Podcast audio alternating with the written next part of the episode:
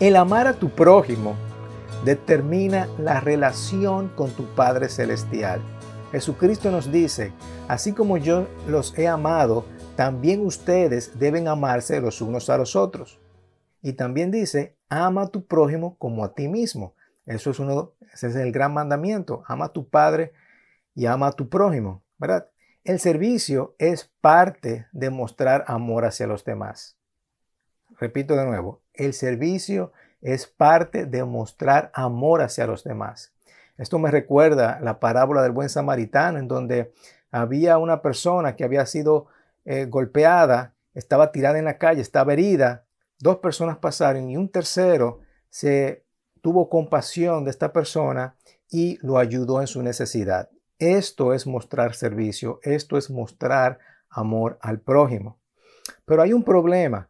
Muchas personas sirven porque están obligados a servir, no lo hacen de corazón o no simplemente no quieren hacerlo, y otros prefieren servir o ser servidos, sentarse ahí y que les sirvan a él. Por lo tanto, no muestran amor al prójimo y no cumplen con este mandamiento. Vuelvo y repito, el servicio es muy práctico, el servicio es mostrar amor hacia los demás. Ahora que somos libres en Cristo, Ahora que hemos aceptado a Cristo como el Señor, nuestro Salvador, y Él nos ha dado esa libertad, tenemos la decisión de servir y mostrar el amor hacia los demás, el amor hacia nuestro prójimo, para ser bendecidos. Para ser verdaderos seguidores de Jesús, tenemos que entender muy bien este principio. Y quiero comenzar con un versículo en Marcos en donde Jesús le está comentando y le está diciendo a sus discípulos, como ustedes saben, los que se consideran jefes de las naciones oprimen a los súbditos y los altos oficiales abusan de su autoridad. ¿No te parece como muy conocido? Claro que sí, porque alrededor de todo el mundo muchos jefes de, naciones oprimen a los súbditos y los altos oficiales oprimen, abusan de su autoridad. Pero déjame decirte que no solamente estamos hablando de personas con altos cargos, tú también que tienes una posición de liderazgo o que hay otras personas que están bajo tu cargo, es posible que tú tengas la tentación de abusar de ellas, de abusar de tu autoridad. Sigue diciendo, pero entre ustedes no debe de ser así. No debemos de comportarnos como los jefes ni los altos oficiales que abusan del poder. Entre ustedes no debe de ser así. Al contrario, el que quiera hacerse grande entre ustedes deberá ser, ¿qué? ¿Qué? Su servidor. Y el que quiera ser el primero deberá ser esclavos de todos. Esto es el ejemplo que Jesucristo nos está dando. Entre ustedes seguidores de Cristo, discípulos de Cristo, no debe de ser así. Todo lo contrario. Si quieres ser grande, debes ser un servidor. Y esta mañana quiero comentarte acerca de tres puntos acerca del servicio. Quiero comentarte tres puntos acerca del servicio. Lo primero es que servir es una oportunidad para amar. El servicio es una oportunidad para amar. Pablo le está escribiendo una carta a los Gálatas en donde él les dice, miren, ustedes son libres, ustedes son libres. Y él está comentando esto porque los Gálatas tenían esta, disyuntiva porque habían aceptado a Cristo y estaban, ok, ahora aceptamos a Cristo, pero también tenemos la ley de Moisés, entonces estaban confundidos. Y Pablo, ustedes saben que era judío y se sabía muy bien la ley. Y él, ya yo he estado en, su lugar, déjeme explicarle, ¿verdad? Entonces, comenzando en el versículo 1, dice, Cristo, Gálatas, perdón, Gálatas 5, 1, dice, Cristo nos libertó para que vivamos en libertad.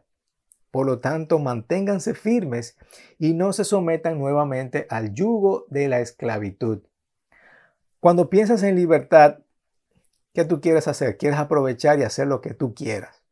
Pero Pablo le está explicando que esto es un principio muy importante a nivel relacional, a nivel de cómo nosotros nos llevamos los unos con los otros. Y luego de explicarle y darle ejemplos acerca de esta libertad, en el versículo 13 le dice, les hablo así, después del boche que le da, ¿verdad? Después de estos ejemplos, les hablo así, hermanos, porque ustedes han sido llamados a ser libres. Ustedes han sido llamados a ser libres. Y ahora en este ejemplo, este confinamiento, ¿verdad? Estamos cerrados y cuando dicen, ok, ya pueden salir, todo el mundo sale a la calle, se va al malecón, se va a divertir. No, no, no, no, no. Entonces Pablo dice, espérate, espérate, espérate. Pero no se valgan de esa libertad para dar rienda suelta a sus pasiones. Ahora no, tú no vas a decir, ahora que yo tengo que, ahora que no tengo que mantener esta regla, voy a hacer lo que yo quiera. Mejor di, ahora que voy, ahora que soy libre, tengo la oportunidad de hacer algo para el bien. ¿Cómo puedo yo ayudar a servir, a hacer el bien? Antes te mandaban, te ordenaban hacer cosas, ahora tú tienes la oportunidad de decir, ok, nadie me está mandando, nadie me está obligando, ahora yo, yo tengo la decisión si voy a hacer algo. Ahora que tú no tienes que hacerlo, tú tienes la libertad de si lo haces o no lo haces. Ahora, ¿qué tiene todo esto que ver con el servicio? Dice, sigue diciendo, más bien, sírvanse unos a otros con amor. Sírvanse unos a otros con amor. Miren, eso es algo que vivimos a diario, porque muchas veces, eh, por ejemplo, me dicen, tiene que fregar y lavar los platos. Cuando a mí me dicen eso, y uno como que, ay Dios, yo lavar los platos, ay no, yo no quiero lavar los platos, ¿verdad que no? Nadie le gusta que lo manden. Ahora, si yo veo los platos ahí y digo, ok, hay platos sucios, déjame yo tomar la decisión y hacerlo. No por obligación, sino porque voy a hacerlo para servir a las personas que tengo a mi lado. Y si lo haces, eso va a ser de gran impacto para la persona, para tu prójimo, porque imagínate, cuando vean, wow, Juan Carlos fregó, wow, qué bien, él es mi héroe, ¿verdad? Cuando tú haces algo que nadie te ha mandado, tú eres el héroe para esa persona. ¿No has vivido eso? Yo sí. Entonces, cuando nosotros no tenemos esa obligación de servir, porque tenemos la libertad tenemos ahora la decisión de poder hacer el bien. Sírvanse unos a otros. Ahora que tenemos la oportunidad de hacer algo, podemos ser de gran impacto en nuestras relaciones. Es algo que no teníamos antes cuando estábamos en la ley. Ir libremente, volverte a la persona que tienes una necesidad y servirle. Cuando ves algo que hay que hacer, tú lo haces. No porque hay una ley, no es porque me lo están ordenando, porque soy libre. Yo tengo la decisión de hacer algo por las personas que me rodean. Hay muchas oportunidades en donde puedo servir. En Gálatas 14, en el versículo 14, perdón, sigue diciendo, en efecto, toda la ley se resume en un solo mandamiento. Ama a tu prójimo como a ti mismo. Aquí una vez más, Pablo está, como ya se sabe su ley, él está citando. Miren, eso es lo que dice la ley. Pero toda esa ley, todo lo que ustedes conocen, se resume en esto. Ama a tu prójimo como a ti mismo. Así que sírvanse los unos a los otros. ¿Y cómo tú amas a tu prójimo? Sírvele, sírvele. Toda la ley se resume en eso. Cuando hay necesidad, tú te presentas. ¿Qué puedo hacer para yo suplir esa necesidad? Cuando hay algo que hacer, tú simplemente vas y lo haces. Pero si tú eliges no hacerlo, piensa que puedes afectar la relación con los demás. Amén.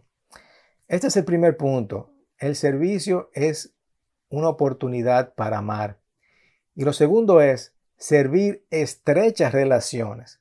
Nos aleja de la soledad, nos aleja del egocentrismo, del yo servirme a mí mismo.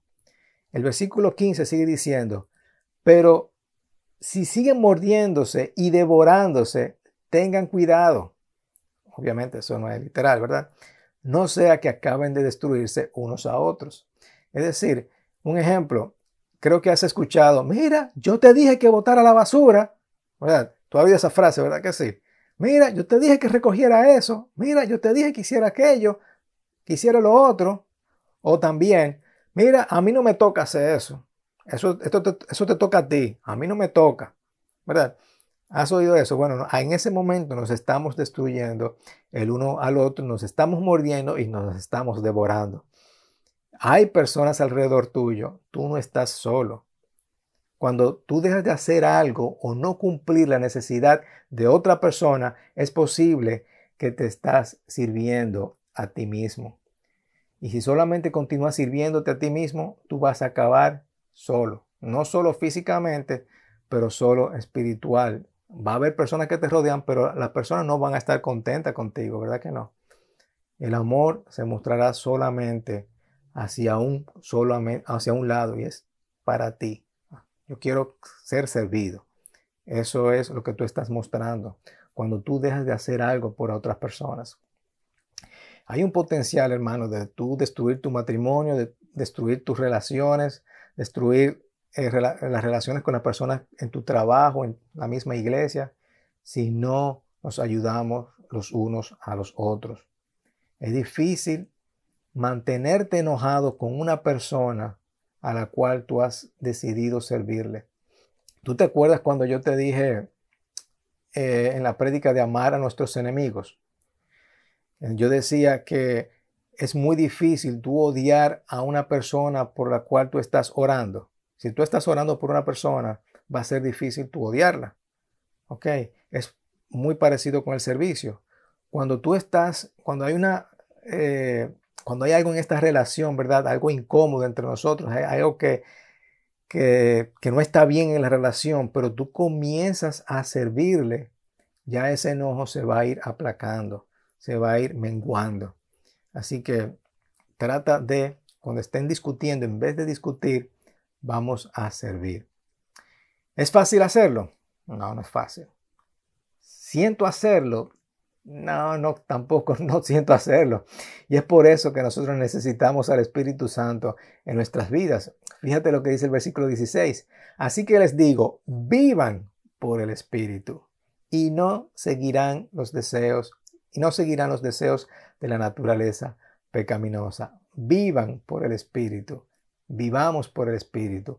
Él nos guía, porque no estamos bajo la ley, Él nos guía. Ahora es, esa es nuestra guianza de, lo que nosotros debemos hacer. Dios te va a guiar en cómo tú servir a las personas. Eh, nosotros somos personas espirituales. Dejemos que el Espíritu Santo sea quien nos guíe. Y tú vas a decir, bueno, Señor, yo no tengo ganas de hacerlo. Dame de tu fuerza para yo hacerlo. Yo no siento hacerlo en mi corazón, pero dame fuerza para hacerlo. ¿Ok? Y cuando yo veo una necesidad, voy y me presento, ¿qué yo puedo hacer? Y cada vez que tomamos esa decisión, nosotros podemos romper el poder del pecado. Podemos evitar quebrantar relaciones y evitar el egocentrismo o servirnos a nosotros mismos. Así que vivimos en la libertad, o vivamos, mejor dicho, en la libertad que Dios nos ha dado y vamos a servir no por obligación, sino porque podemos hacerlo. Y eso estrecha relaciones y evita el egocentrismo. Así que Pablo en estos versículos nos está diciendo, ustedes son libres, pero no es para dar riendas sueltas a sus pasiones, ¿verdad? No es para hacer lo que ustedes quieran, sino es para que elijan hacer lo correcto, sirviéndose unos a otros, porque cuando hacen eso, cumplen con el gran mandamiento de amar a tu prójimo. No se maltraten porque van a romper las relaciones. No es fácil hacerlo, más bien acudan al Espíritu Santo. Así que servir es una oportunidad para amar y servir va a estrechar las relaciones. Nos aleja de servirnos a nosotros mismos. Recuérdate, y ahora que somos libres, tenemos esa decisión de servir y mostrar el amor a nuestro prójimo para ser bendecidos. El tercer punto que quiero comentarte es que servir es amar a quienes nos han hecho daño. Es una oportunidad también para amar a aquellas personas que, nos han hecho daño. Déjame contarte esta historia, que para mí es una historia sumamente fascinante. Jesús, Jesús sabía que el Padre había puesto todas las cosas bajo su dominio y que había salido y que había salido de Dios y él volvía. Eso está en Juan 13:3. Jesús sabía que el Padre había puesto todas las cosas bajo su dominio. Y, eso a mí me parece interesante porque Él le ha dado toda la autoridad, ¿verdad? Es como el versículo que leímos. Él tiene toda la autoridad. Todo, Él es el jefe de todas las naciones.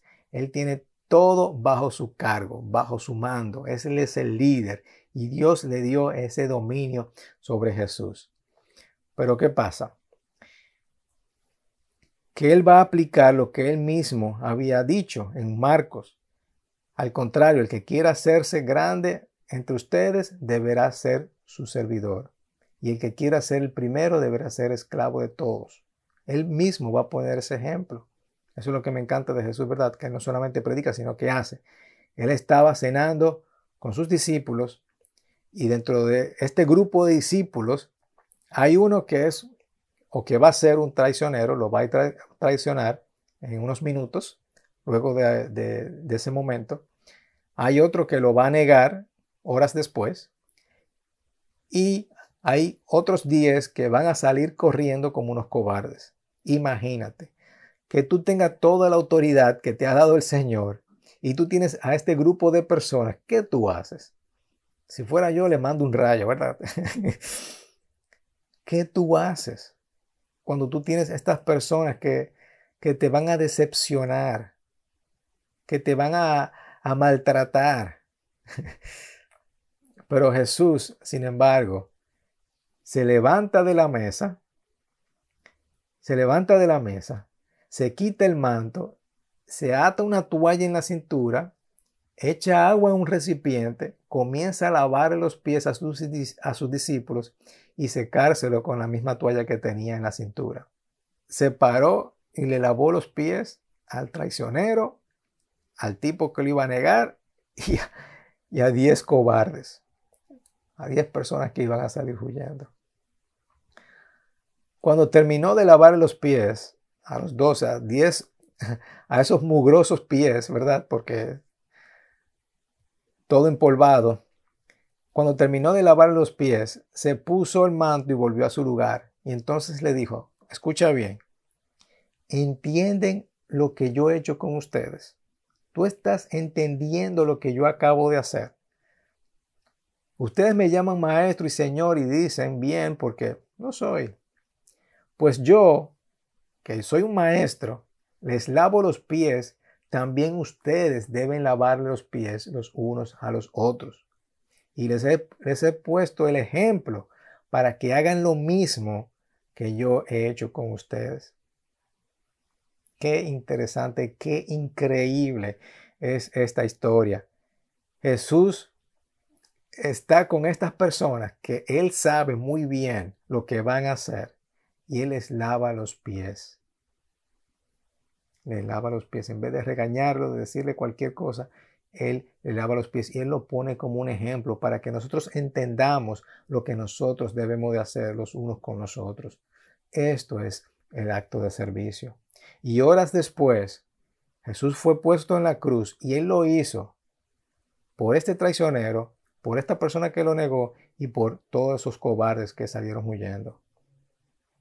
Y luego nos dijo, mira, ahora yo quiero que tú vayas al mundo, que vayamos al mundo y a estas personas que también te traicionen, que también te nieguen o que no quieran estar contigo por temor, a cualquier persona que te haya desolucionado, a cualquier persona que te haga daño, ve y haz lo mismo. Sírvele. Ve y lávale los pies. Óyeme, qué tremenda enseñanza nos está diciendo Jesús en este momento. Busca cuáles son las necesidades de las personas y ayúdalo. Averigua cuáles son las necesidades y hazlo. No porque se lo merezcan, sino porque Jesús nos enseñó, lo hizo por ti. Así que tú también ve y hazlo por otro. ¿Es fácil? No. ¿Quiero hacerlo? No. Entonces ahí es donde nosotros pedimos ayuda al Espíritu Santo para que nos guíe y saber cómo servir. y te ayuda cuando tú no quieres hacerlo. Porque si tú haces esto, tú vas definitivamente vas a estrechar relaciones y no va a estar solo. Versículo 16 dice, ciertamente les aseguro que ningún siervo es más que su amo y ningún mensajero es más que el que lo envió. ¿Entienden esto? ¿Tú estás entendiendo esto? Dice Jesús. ¿Tú, estás captando esto? Y dice, dichosos, bendecidos, bienaventurados, te va a ir sumamente bien si ponen esto en práctica. Tú vas a ser un dichoso si pones esto en práctica. Así que, ¿cómo podemos servir el uno al otro? ¿Qué te parece si, si en momentos en que tú no quieres hacer algo, eh, que tú no sientes hacer algo y no quieras recibir ningún tipo de aplauso, tú te paras y sirves? Y mucho más aquellas personas que te han hecho daño, que te han traicionado, que te han negado, que te han rechazado. Cualquier persona ve y sirve a tus enemigos.